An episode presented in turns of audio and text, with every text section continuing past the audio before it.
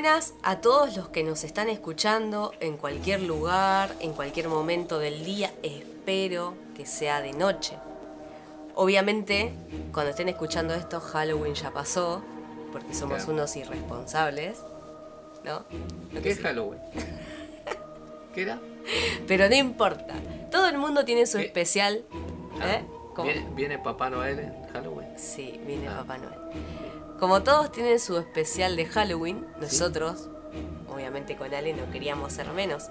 Así que bienvenidos a este episodio número 6 de Halloweenesco. Halloweenesco de edición. Pochoclo. Y en este episodio les traemos, escuchen, ¿eh? Películas de terror basadas en hechos reales. Pero vamos a, a ponernos más eh, en contar la historia real más que de la película. Porque la película vemos un resumen así nomás en YouTube y ya está. La primera película... para no nos riamos porque es un especial. Ah, es cierto, cierto, cierto. Hay que entrar en ambiente. La muerte está aquí. Ah, no, es el gato. Salí de acá. La primera película de la que queríamos hablar es eh, de acá, de nuestra no tan querida Argentina. El niño de barro. El Niño de Barro es una película argentina de 2007, dirigida por Jorge Algora, basado en los asesinatos de Cayetano Santos Godino, más conocido como el Petiso Orejudo, que vivió entre 1896 y 1990 1944. Quien fue el asesino en serie más joven de Argentina. Porque estás entrando como en ese ambiente, ¿viste? La voz, todo. Bueno, bueno, volvamos, no, pongámonos serios. El apodo eh, le fue impuesto, obviamente, por su físico, ¿no? Eh, medía un metro cincuenta, más o menos como yo, no sé si un poquito más alto, más chico, pero éramos, somos muy pequeños. Y obviamente tenía las orejas muy grandes. Era orejón. Claro, era orejón, corta. Nació en Buenos Aires el 31 de octubre de 1896, hijo de inmigrantes calabreses, analfabeto, tenía también siete hermanos que en la película no aparecen, no sé por qué no aparecen, capaz que para... no Para importaban, presupuesto. no importaban.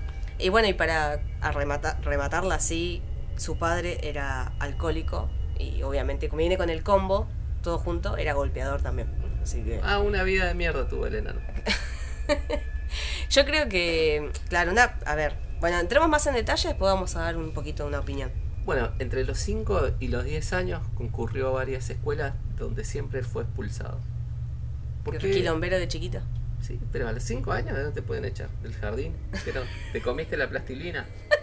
¿Mordiste a la maestra? No, no. ¿Qué pasa? No, no te rías que él mordía. Eh, bueno, Era mordelón. era mor- medio mordelón, sí, sí, sí. En septiembre de, del 1904, con solo 7 años, cometió su primer delito. ¿Cuál? ¿Qué hizo? Y no sé, la clásica, como vimos en muchas películas, eh, fue matar a un animal. Un gato, una paloma, un sapo, una lombriz. Intento de asesinato que fue evitado por la oportuna intervención policial. Yo pensé que iba a ser, ser robar un caramelo o robar un salamín de algún La uva de la verdulería. Claro, la algo, uva. no. Con 7 años, eh, intento de asesinato. En marzo de 1906 enterró vivo a una niña en un baldío. ¿En serio? Sí. Nada, para Luego- tanto. Luego, hasta su detención, el 5 de diciembre de 1912, ¿cuántos años tenía en el 1912 ya? Mm, no sé, 18 no sé sumar. años. 18 años. Ejecutaría otros crímenes e incendios. Porque también era pirómano. Como vos. Como yo. Como yo. No se asusten, no se asusten. yo. Esos hechos fueron, fueron investigados por el comisario Petría. Cayetano Santos Godino confesó ser autor de cuatro homicidios, siete tentativas de asesinato, siete incendios intencionales, o sea, como que basta, Ah, me sorprende. me pone nerviosa. Ocho mutilaciones de animales, ¿viste que yo dije? No, no, matar, matar animales, no. Por favor, no. Querido sí. amigo psicópata, por favor, no. Y diversos robos menores. eh, no todos estos hechos pudieron ser verificados por la policía y la justicia. Eso es lo que a mí me hace ruido. Eran otros momentos, Claro. eran otros tiempos. Bueno, vos no podés, vas a entender porque eras muy chico, no existías. Eran otros tiempos, pero eh, eh, no había tanta... A ver, sí, era un psicópata, pero era como que vos estabas con una persona que no entendía bien las cosas, ¿no? Estaba loco el chabón, el pibe. Sí. Pero vos le decías, no sé, ay, ¿te tomaste esto que está acá? Y el chabón te iba a decir, sí, ah, sí, sí, sí. No Bueno, sé, es mi opinión. ah, También era medio raro el tipo, ¿no? Eh, El nene. el- bueno, el nene. Bueno, a los 18 años ya no era tan nene. Pero andás a ver, ¿no? También si fueron todas... eh, porque fíjate que dice que él investigaron y, ah, sí. No todos, he- todos los hechos no se pudieron, pudieron ser verificados. Vos decís policía- que él, que, que lo tenían a él, que hizo alguna pelotudez y de repente pasaron otras cosas y se lo Ah, adjudicaron a él. sí, sí, fue él. Fue el enano. El enano orejudo, sí. ¿Quién pasó? ¿Qué, ¿Qué pasó? ¿Quién se robó un salamín de.? el enano orejudo, ¿viste? Pará, este es un episodio de Halloween. Ah, cierto. Terror, ¿Quién terror, robó terror. el salamín? Eso no quiere decir que tengas que hablar en misterio. Ah, en bueno. formato misterio. ¿Para qué te saco el formato misterio? Bueno. Ah, aquí está el error. Estaba puesto en misterioso. la primera parte de su condena la cumplió en la Penitenciaría Nacional. Penitenciaría Nacional. Donde tuvo un comportamiento, o sea, se portó bien, ¿no? Aprendió a leer, a escribir, claro, porque era analfabeto, no, no sabía. Eh, pero en marzo de 1923 fue trasladado al penal de máxima seguridad de Ushuaia, conocido como la cárcel del fin del mundo. No Sí, quiero sí. ir ahí nunca, por Jamás. favor. Donde eh, murió el 15 de noviembre de 1944. ¿Sabes lo que es más perturbador de todo esto? Es que, según lo que investigamos, ¿no? El chango solía asistir a los velatorios de sus víctimas y coleccionaba los recortes de las Claro, diarios, salían los diarios, las noticias así de lo que ellos, de lo que él había matado a, a alguien. eh, para miedo ser específico a niños, porque mataba, maltrataba, torturaba a niños. eh, estos cuatro, ¿no? Que, que nombramos anteriormente. Qué- feo, tenía, qué feo. Tenía una como una satisfacción por la notoriedad de, por, porque la gente se enteraba como él pensaba que era famoso qué raro no eso Por eso yo digo que tenía un, bueno, obviamente era, es un claro desorden de, de la cabeza. Este, no, pero pará, ¿sabes por qué lo mataron? ¿Sabes cómo murió? Lo mataron No, no, en no. la cárcel. ¿Cómo? Supuestamente, a ver, eh, fue internado en un momento antes de morir, fue internado por una supuesta hemorragia interna, por no sé qué, y todos eh, como que, el- o sea, dijeron como que el, como que lo fajaron en la cárcel, ¿viste? ah lo cagaron a palos Claro. ahí está Eh, pero, ¿sabes por qué? No. Porque parece que agarró a una mascota o algún perrito, un gatito, no sé, de algún preso. Se Ah. ve que había ahí, tenían un animalito o algo, y el chabón fue y lo mató o algo así. Entonces los presos, obviamente, le dieron claro, lo, lo recagaron a piñas, corta, sí. Y se ve que murió por eso. Pero bueno, hay otras hipótesis, pero no vamos a entrar tanto en detalle. Esta es la historia real, ¿no? Eh, pero en la película no, no, no es. eh, eh, en la película es un poquito distinta. claro Es sí. inspirada justamente. la película es un chico así medio traumadito también que el director le puso Mateo Cada hablar así. Bueno, Mateo, más allá de la historia esa rara del fotógrafo que quiere pagarle para dejarse sacar fotos en pelotas, eh, la historia en realidad es que Mateo empieza a tener eh, como sueños donde ve a un nene que lo ahorcan, lo matan en un carrusel. Estas supuestas sueños eh, llegan a, a un comisario y el comisario se da cuenta que de verdad. Entonces ahí se, empie- se empieza a producir los asesinatos. Y ahí empieza a haber acción. ¿Qué? ¿Cómo acción? No, no, claro. ¿Qué decía? Me fui a la mierda, perdón. No, no, no. Sí, sí, bueno, Mateo eh, tiene estas visiones, pero ¿qué pasa? Al tener estas visiones, la madre lo lleva al médico, ¿no? Porque, a ver, che, mi hijo está loco, ¿qué le pasa? Entonces la- eh, reflejaron como que, bueno, la película está inspirada Claro, en, el, en el. Petit Orejudo. No es que, no La es parte que que aparece le cambiaron el nombre, pero los sucesos son más o menos los mismos, pero le dieron una vuelta de rosca como más fan- fanta, digamos, ¿viste? Como premonición, cosas así. No, en realidad es porque el niñito es el que había matado y no se acordaba. Claro, por eso lo dibujaron de esa forma, ¿no? Como un... un- porque, a ver, eh, el Petit Orejudo era consciente de lo que había hecho. Claro. Eso, esa es la diferencia. Por eso lo dibujaron así. No sé, no sé por qué. O sea, yo si soy director, yo lo hago tal cual. Bueno, y así transcurre la, la película, ¿no? En base al nenita. Hay una escena que me, que me hizo muy mal, que, ¿Cuál? que la que en un momento él, no, no me acuerdo si lo mata a un nene o qué A un pasó. nenito chiquito. Era muy chiquito y lo mata y el chabón lo tiene en brazos así, como que lo levanta nuevamente, lo tiene en brazos y se le empieza a reír en la cara, ¿no? Sí, sí. Y le hace como una especie de burla. No, es muy turbia, es muy turbia esa escena. Eh, creo que por eso la película... eh, no, no es tan fuerte la película, pero está buena toda la, la movida, la historia, cómo lo dibujaron, te, te hace mal, la verdad que te hace muy mal. Eh, bueno, esta es una película argentina, ¿no? Hace mal. Hace- Bueno, pasemos a, a una película más linda y de comedia. Esta es una historia. La serpiente y el arco iris.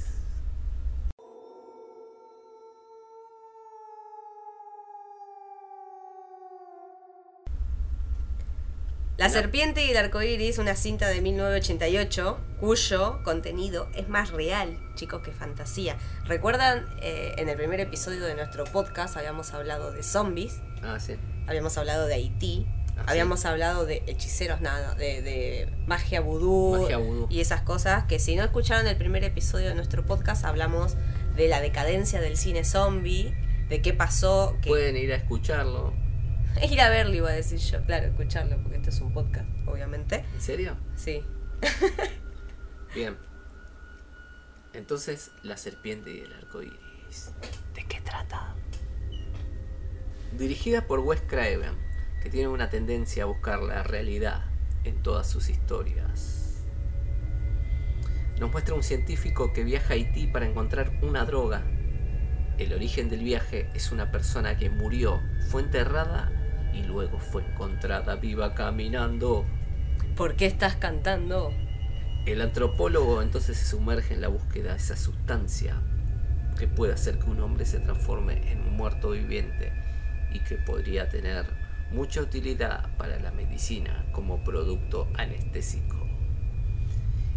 Este polvo crea zombies y es emple- empleado por sacerdotes vudú, Hechiceros. hechiceros. El significado de la leyenda el significado de la serpiente y el arco iris proviene de la leyenda vudú, en donde la serpiente simboliza la tierra y el arco iris el cielo. Entre los dos, todas las criaturas deben vivir o morir. Al tener alma, el hombre puede quedar atrapado en un lugar terrible donde la muerte es solo el principio.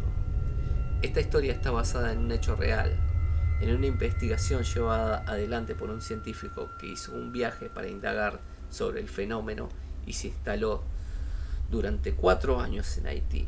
¿Por qué quería ir a Haití? Yo lo veo como más eh, drogas, ¿no? Eh, te dan Claro. un polvo mágico, el cual te adormece el cerebro y vos actuás Tipo como, como, la un flaca. zombie. Tipo la flaca. Ay, qué flashero eso. Capaz que es eso la flaca, ¿no? Me había olvidado, boludo, de Sí, sí. eso. La flaca es una droga que te hace actuar así como una especie de zombie o te hace que tu cerebro no ande y te mueves. Pero la mayoría de la gente, o sea, si buscan en YouTube flaca o la flaca, droga, lo que sea, hay como eh, personas como que pierden el, el- el- la razón, ¿no? ¿no? No es que se desmayan, todo lo contrario, no se desmayan. no, sino que es como que se vuelven locos, como esos, eh, los típicos, literal, chicos, los típicos zombies que, que salen corriendo así, tipo Guerra Mundial Z, que Ah, se sí, desesperan. sí, son- Y te hace muy miedo, mal, te sí, da miedo. mal. Pero es gente normal que, que está drogada, que, que no sé. ¿Qué flash? Me había olvidado, vale. Me, queda, me quedé como. Sí. Qué loco eso. Bueno, Debe, debe, ser, debe estar conectado con esto. De hecho, en el, en el especial que hicimos de zombies, hablábamos de por qué que este es algo real. Que eran que los dueños de los campos a, a su- a los esclavos que tenían le hacían le ponían ese pol le daban ese, esos polvos para como para que ellos no tengan el conciencia supuesto polvo, claro. y sigan trabajando Claro, que te zombifica, en, te- en- en- vamos a hablar así, porque Claro. eh, estás sometido por esa persona que, que te... Por eso lo, lo digo, ¿no? Como una droga, pero más literal, como que te adormece el cerebro. Yo lo veo así. Como que te deja así medio medio boludo, ¿viste? Medio medio en pedo, medio medio drogado, no sé cómo como explicarlo. que te tomaste seis birras al hilo No, hay gente que se toma seis birras y está ahí re de fiesta. Pero Vos no a- estás como no sometido a sometido a alguien, ¿entendés? Es como Mm. yo, me lo imagino así como bueno, pero la flaca es completamente diferente. Mirá qué loco, me había olvidado. Claro, el chabón flasheaba, se lo resumo, porque estoy acá leyendo.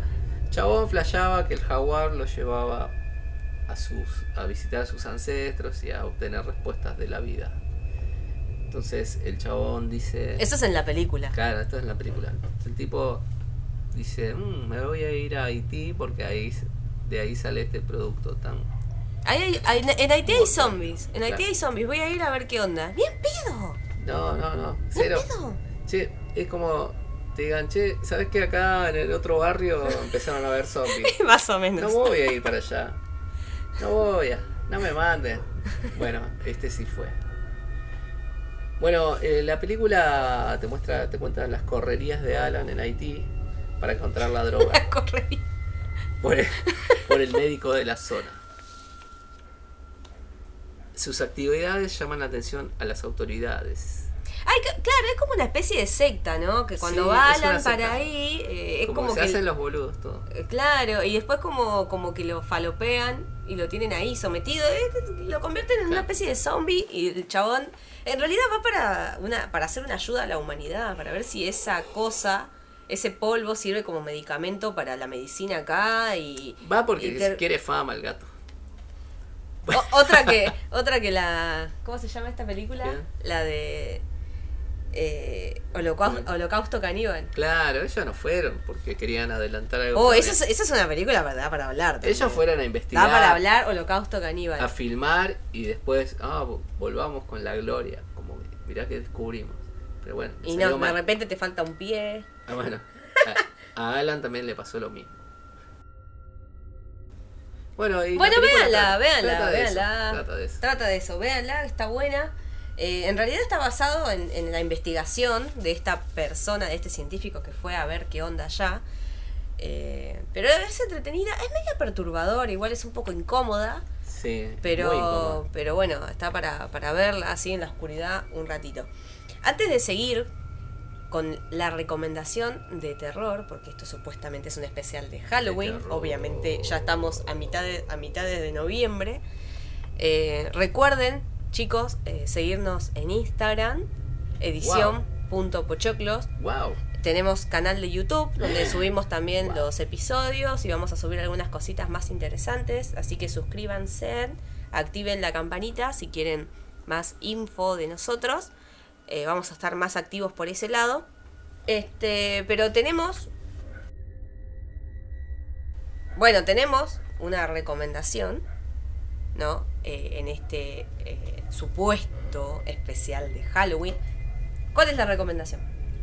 Tenemos una recomendación. Bueno, muy nuestra buena. recomendación es una película, otra película argentina, llamada Aterrados, de mil, nu- del 2018. 1900 iba a decir. Shh, no te rías porque es una Ay, especial perdón, de Halloween. perdón.